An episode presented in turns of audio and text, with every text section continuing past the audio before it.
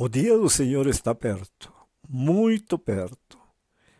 Por esse motivo, vamos estudar mais um capítulo do Seminário do Apocalipse. O tema 3: O grande traidor desmascarado pelo Apocalipse. Seria difícil negar a realidade de um grande conflito entre poderes antagônicos em nosso planeta. Por um lado, o amor de Deus belamente descrito no livro Caminho para Cristo, na página 10, ao afirmar: Deus é amor. Está escrito sobre cada botão que desabrocha, sobre cada haste de erva que brota.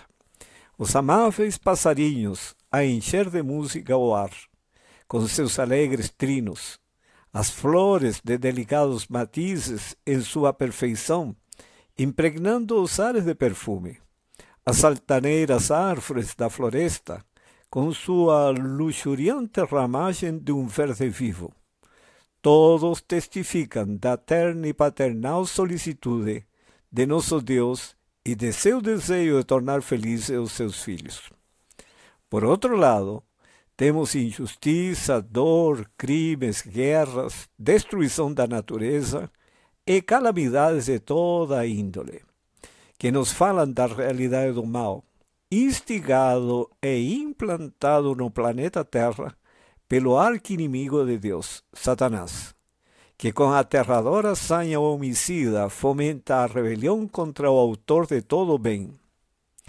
Embora nos custe aceitá-lo, o homem está integrado nesse conflito que tomou dimensões cósmicas, criado com o desejo de adorar a Deus o ser humano é submetido a contínuas tentações destinadas a perverter essa tendência, para desfiá-lo de Deus com substitutos pecaminosos pelos quais Satanás demanda adoração. Por isso, não se surpreenda ao saber que muitos estão oferecendo homenagem a Satanás inconscientemente. Este seminário ajudá-lo-á a compreender o que vai por detrás dos bastidores no grande conflito entre Cristo e o Anticristo, decifrar suas artimanhas e orientar-se segundo a vontade de Deus. No estudo anterior, identificamos o grande herói do Apocalipse, o Senhor Jesus Cristo, e neste veremos seu inimigo. A palavra no hebraico traduzida por Satanás significa adversário, acusador, que são as características dele. Bom, Satanás é mencionado 55 vezes no livro do Apocalipse. Vejamos quais são alguns dos nomes que o identificam. Isso é claramente mostrado no livro Apocalipse, capítulo 12, versículos 7 a 10. E houve batalha no céu. Miguel e os seus anjos batalhavam contra o dragão. E batalhavam o dragão e os seus anjos, mas não prevaleceram, nem mais o seu lugar se achou nos céus. E foi precipitado o grande dragão, a antiga serpente, chamada o Diabo, e Satanás, que engana todo o mundo. Ele foi precipitado na terra, e os seus anjos foram lançados com ele. E ouvi uma grande voz no céu que dizia: Agora é chegada a salvação e a força e o reino de nosso Deus e o poder do seu Cristo, porque já o acusador de nossos irmãos é derrubado, o qual diante de nosso Deus os acusava de dia e de noite. Então é nomeado como dragão, antiga serpente, diabo, Satanás e acusador. Interessante que o texto bíblico alcança todas as nações do mundo inteiro. No Oriente, as forças do mal conhecidas como dragão, serpente. Nos países de fala hispana, como diabo. E nos países como no Brasil e outros, o chamam de Satanás. Mas ele é o acusador. Agora, no livro de Ezequiel, Satanás é apresentado sob o símbolo do perverso rei de Tiro. Ali é mencionado que ele foi criado perfeito, conforme está escrito no livro de Ezequiel, capítulo 28, versos 14 e 15. O que nos ajuda a entender que Deus não criou o diabo perverso, como é na atualidade. Nos versículos seguintes, descreve-se um de autocorrupção que transformou esse ser perfeito, Lúcifer, em diabo, anjo mau, sublevado contra o autor de todo bem, o Senhor Jesus. A vaidade, o orgulho e a ambição foram os passos degradantes que o levaram ao pecado, conforme está relatado em Ezequiel 28, versos 16 e 17. E fizeram dele o pai e o iniciador do erro, da mentira e do pecado, conforme escrito no Evangelho de João, capítulo 8, verso 44. Outro aspecto que se destaca em Isaías capítulo 14, versículos 12 a 14, sobre o símbolo do rei da Babilônia. Foi sua intenção de ser semelhante a Deus, estabelecendo seu trono ali onde está o trono do Altíssimo. Ali começa a rebelião cósmica, cujo grande conflito é revelado no Apocalipse e sentido na história da humanidade. ¿A quién arrastró Satanás en su rebelión contra Dios? Apocalipse 12, versículos 7 a 9, responde: E houve batalha no céu. Miguel e os seus anjos batalhavam contra o dragão, e batalhavam o dragão e os seus anjos, mas não prevaleceram, nem mais o seu lugar se achou no céu. E foi precipitado o grande dragão, a antiga serpente chamada o diabo e Satanás, que engana todo mundo. Ele foi precipitado na terra e os seus anjos foram lançados com ele. Interessante. Agora, quantos anjos caíram com Satanás? Apocalipse 12, versículos 3 a 4, responde: E viu-se outro sinal no céu, e eis que era um grande dragão vermelho, que tinha sete cabeças e dez chifres, e sobre as suas cabeças sete diademas. E a sua cauda levou a por si a terça parte das estrelas do céu e lançou-as sobre a terra. A terça parte das estrelas do céu. Mas, segundo Apocalipse capítulo 1, 1 versículo 20, estrelas significa anjos. Y existe un antecedente bíblico que nos permite dar dita interpretación a este símbolo apocalíptico. En el libro de Job, utilizando el estilo antiguo de la poesía hebraica, de repetir la idea a fin de ampliar su sentido, declaró: As estrelas da alfa juntamente, alegremente cantaban y rejubilaban todos los filhos de Dios. Livro de Jó, capítulo 36, verso 7. No livro de Judas, versículo 6, nos é dito que Deus tem guardado a esses anjos de indigna rebelião para o dia do juízo, o que confirma o fato de que foram expulsos do céu com Satanás. Agora, aquela cauda que é mencionada no livro do Apocalipse, o que significaria aquela cauda? Cauda significa o profeta o mestre que ensina a mentira. Isso está no livro de Isaías, capítulo 9, versículos 14 e 15. Agora, usando a serpente como instrumento, que estratégia utilizou Satanás para envolver o ser humano no grande conflito? E essa é a primeira experiência mediúnica conhecida na Terra. Satanás se utiliza de uma serpente para seduzir o primeiro casal criado por Deus. Isso está relatado em 2 Coríntios, capítulo 11, versículo 3. Mas temo que assim como a serpente enganou a Eva com a sua astúcia, assim também sejam de alguma forma corrompidos os vossos sentidos e se apartem da simplicidade que há em Cristo. Por usurpação, Satanás se constituiu príncipe deste mundo, conforme está relatado no Evangelho de João, capítulo 14, verso 30. E os seres humanos, ao pecar, chegaram a ser seus cativos.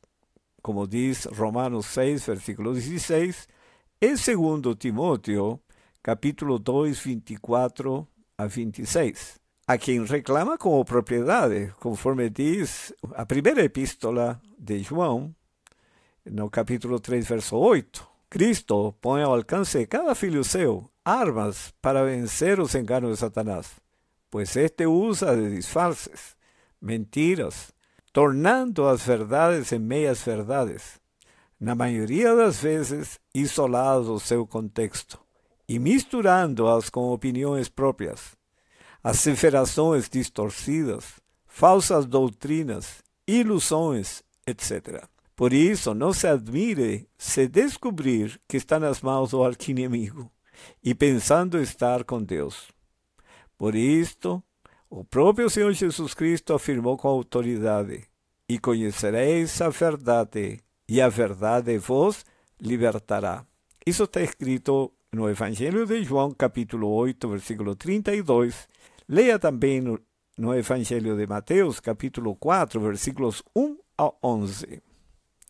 Agora, por que sabemos que a batalha contra o mal e seu originador não está perdida? Isso que é muito importante. Na primeira epístola de João, capítulo 3, verso 8, diz: Quem comete o pecado é do diabo, porque o diabo peca desde o princípio. Para isto o Filho de Deus se manifestou, para desfazer as obras do diabo. Agora, quais são os dois enganos mais sutis de Satanás, dos quais devemos acautelar-nos? Em 2 Coríntios, capítulo 11, versículos 13 a 15, diz: Porque tais falsos apóstolos são obreiros fraudulentos, transfigurando-se em apóstolos de Cristo. E não é maravilha, porque o próprio Satanás se transfigura em anjo de luz. Não é muito, pois, que os seus ministros se transfigurem em ministros da justiça, o fim dos quais será conforme as suas obras. Nunca o diabo vai aparecer com chifres, cauda, asas de morcego e pés de bode. Não, ele é um anjo de luz. Belo, formoso, mas que se rebelou contra Deus. Então ele pode seduzir muito facilmente os seres humanos, como tem feito até hoje. Fica evidente que poucas vezes Satanás se apresentará abertamente. Sua estratégia mais bem sucedida consiste em cobrir-se com um manto de piedade, inclusive milagrosa. Devemos cuidar-nos para que não tenha vantagem sobre nós, porque não ignoramos os seus ardis, como afirma o apóstolo Paulo na segunda epístola aos Coríntios, capítulo 2, versículo 11. Agora, pode Satanás fazer realmente milagres ou só aparenta que os faz? Apocalipse 16, versículos 13 a 14 diz: E da boca do dragão, e da boca da besta, e da boca do falso profeta, vi sair três espíritos imundos. E o que, que sai da boca? Palavras palavras imundas. E continua o texto. Semelhante a rãs, quer dizer, se multiplicam como foram as rãs no tempo das pragas sobre o Egito. Porque são espíritos de demônios que fazem prodígios, os quais vão ao encontro dos reis da terra e de todo o mundo, para os congregar para a batalha naquele grande dia do Deus Todo-Poderoso. E em 2 Tessalonicenses, capítulo 2, versículos 8 a 10, diz: E então será revelado o iníquo, a quem o Senhor desfará pelos assopros da sua boca, a palavra de Deus, e aniquilará pelo esplendor da sua vinda, a esse cuja vinda é segundo a eficácia de Satanás, com todo poder e sinais e prodígios de mentira, e com todo engano da justiça, para os que perecem, porque não receberam o amor da verdade para se salvarem. O ser humano é facilmente levado pelas impressões, pelos sentidos, mas o caminho para ser salvo é a palavra de Deus. E Satanás tem obtido êxito ao tratar de enganar por meio de seus milagres. Sim, veio o que diz Mateus, capítulo 24, versículo 24 porque surgirão falsos cristos e falsos profetas, e farão tão grandes sinais e prodígios que, se possível fora, enganariam até os escolhidos.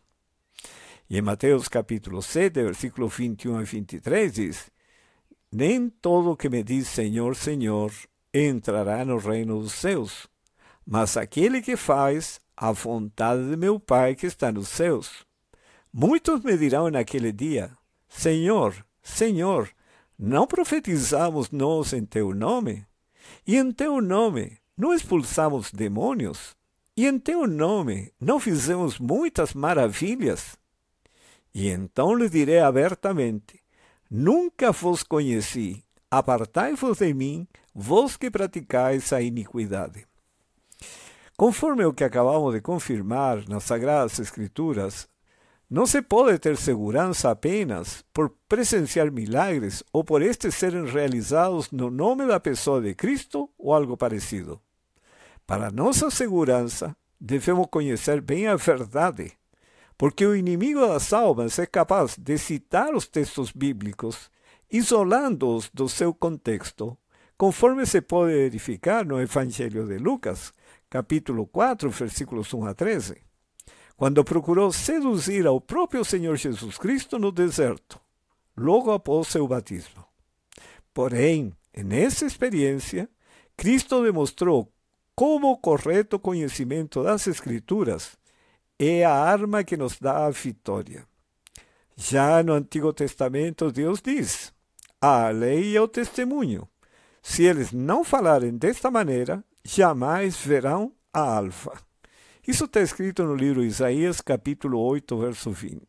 Agora, contra quem está Satanás especialmente enfurecido nestes últimos tempos? Apocalipse 12, versículo 17 diz: E o dragão irou-se contra a mulher. Mulher é a igreja. E foi fazer guerra ao remanescente de sua semente, os últimos representantes de Cristo aqui na terra os que guardam os mandamentos de Deus e têm o testemunho de Jesus Cristo. E, finalmente, de acordo com a revelação do Apocalipse, como podem os seres humanos vencer? Apocalipse 12, 11 responde: E eles o venceram pelo sangue do Cordeiro e pela palavra do seu testemunho, e não amaram as suas vidas até a morte. E no livro Efésios, capítulo 6, versículos 10 a 18, nos mostra como podemos ser vencedores. E diz assim: No demais, irmãos meus, fortalecei-vos no Senhor e na força do seu poder.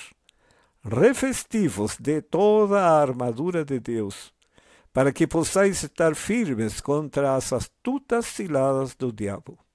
Porque não temos que lutar contra a carne e o sangue, mas sim contra os principados, contra as potestades, contra os príncipes das trevas deste século, contra as hostes espirituais da maldade nos lugares celestiais, e contra o diabo e todos seus anjos rebeldes. E continua o texto. Portanto, tomai toda a armadura de Deus, para que possais resistir no dia mau, e havendo feito tudo, ficar firmes. Estai, pois, firmes, tendo cingido vossos lombos com a verdade e vestida a coraça da justiça. A palavra de Deus é que tem que governar nossa mente.